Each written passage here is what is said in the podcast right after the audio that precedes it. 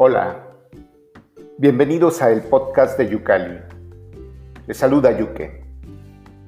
Este es el primer podcast del año y el número 25 en nuestra historia.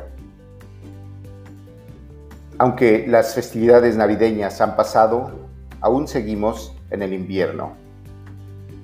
He rescatado un texto de Rafael Ramos que se titula Cuento de Navidad y que en sí es un homenaje a la literatura. Espero les guste.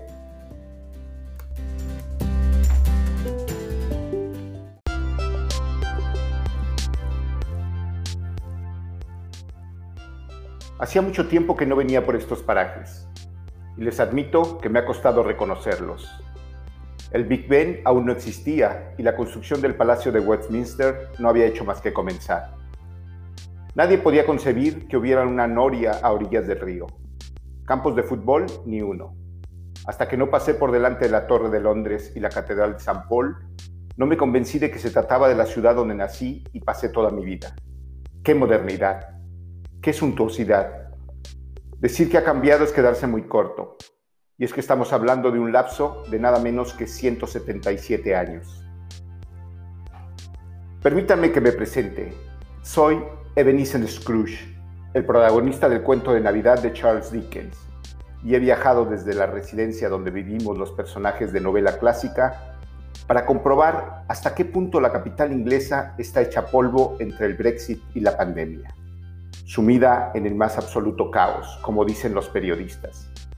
Se trata de un geriátrico de lujo, no se crean, pero sin internet ni televisión, y las noticias llegan con cierto retraso y considerable ambigüedad solo libros y diarios.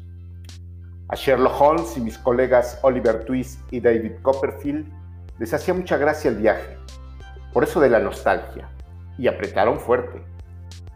También Huckleberry Finn, Madame Bovary, Raskolnikov, el tío Vania, Anya Karenina y el capitán Ahab. Pero fui yo el elegido. Supongo que por la sencilla razón de que es Navidad y soy el protagonista de uno de los cuentos de Navidad más célebres de la historia. Ya les advierto que no me parezco a ninguno de ellos, pero pueden ponerme la cara de algunos de los actores que me han representado en el cine, como George Scott, Patrick Stewart o Jim Carrey. Si Dickens escribiera ahora su cuento, los fantasmas serían Donald Trump, Boris Johnson y el Brexit. Por si no lo saben, Supongo que sí. El mensaje de mi libro es que hasta el más gruñón, tacaño y pérfido de los tipos, así era yo, puede redimirse si se le aprietan las tuercas lo suficiente, convertirse en una persona decente, amable y generosa, y entender lo que es el espíritu navideño. Y mi misión es descubrir si ese espíritu existe hoy en día en Londres, si imperan los buenos o los malos, porque las informaciones que nos llegan son bastante confusas. Unas consideran el Brexit como un periodo de tinieblas indescriptibles. Otros, el inicio de una nueva época gloriosa. Unos dicen que la plaga, o como dicen ustedes ahora, pandemia, no es para tanto, como un simple resfriado que al fin y al cabo solo se lleva para el otro barrio a los viejos y quienes están predestinados. Otros, que es una auténtica hecatombe. La gestión del gobierno la ha hecho todo aún peor y los médicos no acaban de aclararse, y menos con la aparición de la nueva cepa, y que cuando se vaya este virus vendrán otros diferentes. Aún no he empezado a redactar mi informe. Solo tengo notas escritas a mano, pero les diré que el pesimismo y el catastrofismo de muchos con los que he hablado, tal vez la mayoría, me parece exagerado. Si supieran cómo vivíamos en 1843, no se lo podrían imaginar la suciedad, el hacinamiento, la falta de higiene, la oscuridad, la contaminación, la miseria. Eran los tiempos de la revolución industrial y hasta los niños eran explotados en las fábricas, obligados a hacer horarios de sol a sol por unos peniques. Los hospitales eran para los ricos y no como los de ahora. He visitado una unidad de cuidados intensivos y no podía dar crédito a lo que veía. Si eras pobre y te enfermabas, estabas apañado, pero no teníamos el miedo a la muerte que percibo hoy. La muerte era una certidumbre y la vida una casualidad que había que disfrutar mientras se pudiera. Ahora la muerte parece una aberración y la vida hay que prolongarla como sea, haciendo dieta y cirugía estética, renunciando al alcohol y otros placeres, matándose a hacer ejercicio. Me río en voz alta cada vez que pasa a mi lado gente corriendo con la lengua de fuera. Y no les digo el cuidado que he de tener para que no me arrollen las bicicletas y los patinetes. No estoy acostumbrado. Piensen que yo nací en 1843 y la vacunación a los pobres solo se hizo obligatoria una década más tarde, porque los privilegiados se resistían a pagar un impuesto especial para sufragarlo. El de la renta empezó a aplicarse solo un año antes de que yo naciera, y era meramente simbólico. Ya había un movimiento antivacunas, no crean que es nuevo. Muchos padres conseguían un certificado para que sus hijos fueran al colegio sin estar inmunizados, a pesar del riesgo. Pero yo no soy el único que siente que restregar los ojos. Leopoldo Bloom se sorprende igual cuando vuelve a Dublín, y hay Gatsby en sus escapadas a Nueva York, y el conde Drácula cuando pasa las vacaciones en Transilvania, ahora parte de la Unión Europea. Mi hotel me han dicho que es del montón, un tres estrellas, lo que sea que eso significa. Pero parece un palacio en comparación con cómo era mi casa, o la de Bell, la novia que me dejó al descubrir mi carácter siniestro, o de la familia Cratchit. El padre, Bob, trabajaba para mí y yo lo puteaba al máximo. Le pagaba mal y le hacía pasar frío y me traía sin cuidado que su hijo Tim fuera discapacitado. Pero vaya lujo. Paso calor por las noches y sé que estábamos a finales de diciembre. Me doy un baño caliente cuando me apetece sin necesidad de calentar agua en las ollas. No he visto ni una rata. Y mira que las había por miles. Me cuentan que la niebla ha desaparecido por completo, porque era provocada por el humo de las fábricas, y ya no las hay. Lo cierto es que en mi tiempo, muchos días no veías ni lo que tenías a dos palmos de tus narices. Y aún así el alcalde va a poner unos impuestos desorbitados para que cada vez haya menos coches. Cuando me inventó Charles Dickens, los autobuses y taxis eran carromatos tirados por caballos. A un visitante del pasado le sorprendería la cantidad de gente de más de 60 años que hay en las calles. Entonces había unos mercados estupendos, como el de Leadenhall, y me da la impresión de que el producto era más natural, todo orgánico. Las frutas y vegetales no tenían las formas perfectas de ahora, pero sabían mejor.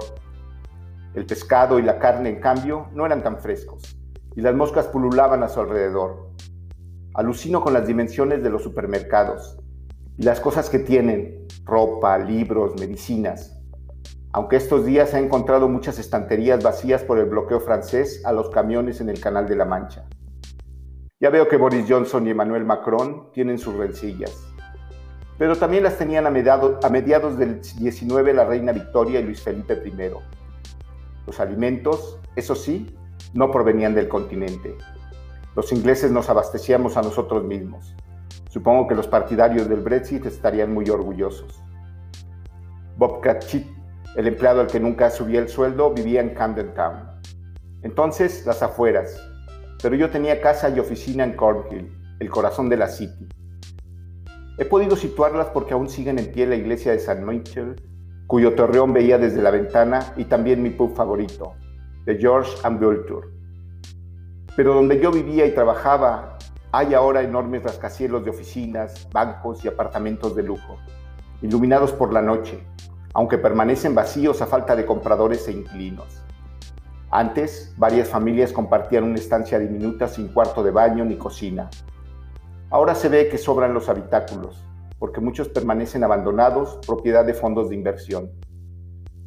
Todo el barrio es irreconocible, de los viejos callejones y recovecos quedan muy pocos. Y estos días, por la plaga, parece un poblado fantasma, sin un alma en las calles, bares y tiendas, y restaurantes cerrados. Los empleados trabajando en casa. Debe ser muy aburrido. En mis paseos londinenses he ido a ver el magnífico estadio del Tottenham, mi equipo. Me he aficionado al fútbol viendo la tele. No deja de sorprenderme cómo la gente lleva la boca y la nariz cubierta con mascarillas. No sé cómo pueden respirar. No puede ser muy sano. Y se apartan o incluso se cambian de acera para no cruzarse con nadie por miedo a contagiarse. Y no me acostumbro a que hombres y mujeres de cualquier edad vayan hablando solos, a voz en grito, con unos cascos o un pinganillo en la oreja. Ya sé lo que son los teléfonos móviles, pero aún así, mi primera reacción es que se trata de locos de remate. Y la cantidad de gente mayor que hay. En mis días, si llegabas a los 65, te considerabas afortunado. El Londres de 2020 es mucho más opulento que el de 1843 y los ciudadanos más libres, pero falta idealismo. Para que yo aprendiera a apreciar el espíritu navideño, fue necesario que se me aparecieran tres fantasmas. El que me mostró cómo era la Navidad cálida y feliz de mi infancia. El que me enseñó cómo mi sobrino Fred y su familia la celebraban en el presente. Siempre me invitaban y yo me negaba a ir. Y el que me transportaba al futuro y me ponía los pelos de punta al ver al personal congregado en la tumba que llevaba mi nombre. Quizás no estaría de más que ahora volvieran para poner las cosas en perspectiva. Tal vez Donald Trump, el espíritu del pasado, y Boris Johnson, el del presente, y el Brexit, el del futuro, sean esos fantasmas. El Londres, de el Londres del 2020 es muchísimo más opulento que el de 1843, y los ciudadanos infinitamente más libres, la esclavitud se acababa de abolir en el imperio, las mujeres no tenían derecho a voto. Aunque hay lugares donde los gobiernos prohíben moverse fuera de determinadas zonas y no dejan salir de casa por la noche para que no se propague el virus, tengo que contárselo a mi amigo Jean Valjean, el protagonista de Los Miserables. Entonces había unos pocos ricos y muchísimos pobres. Recuerden las hambrunas. Ahora los ricos son aún más ricos, pero los pobres viven infinitamente mejor. Y con eso del Brexit, mis compatriotas han vuelto racistas y la han tomado con inmigrantes. Había a mediados del siglo XIX filósofos como el reverendo Tomás Malthus que sostenían que la mayoría de gente perezosa era inmoral y que convenía dejar que se murieran de hambre o enfermedad para controlar los aumentos de la población. ¿Les sonará familiar? En cambio, Marx y Engels fomentaban la revolución de las clases obreras y la reforma social y política. Thomas Paine fue un visionario que promovió la creación del estado de bienestar y ayudas a pensionistas y enfermos, en el que los patronos fueran responsables de sus trabajadores y los trataran como seres humanos. La impresión que me ha llevado es que ahora la prosperidad es extraordinaria, pero falta idealismo. El dinero ha corrompido la democracia. Hay una preocupante tendencia de los estados al autoritarismo. Algunos tienen presos políticos, y faltan alternativas al capitalismo neoliberal descontrolado. Solo me ha faltado ver los taxis voladores que dicen que habrá pronto. Pero el Londres que he redescubierto me ha parecido espectacular, con las mismas brechas que ya había en mi tiempo, pero manifestadas de otra manera, más racismo y xenofobia de lo que pensaba, con ciudadanos que no son del todo conscientes de la suerte de la época que les ha tocado vivir, sin hambre, ni guerra, ni esclavitud, con vacunas para combatir las enfermedades y hospitales para todo el mundo, incapaces de cambiar por una vez sus costumbres, como la celebración de Navidad, el veraneo, los fines de semana en las segundas residencias, los fiestorros, aunque las circunstancias sean excepcionales.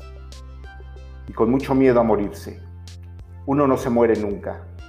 La prueba soy yo mismo, Ebenezer Scrooge, a su eterno servicio.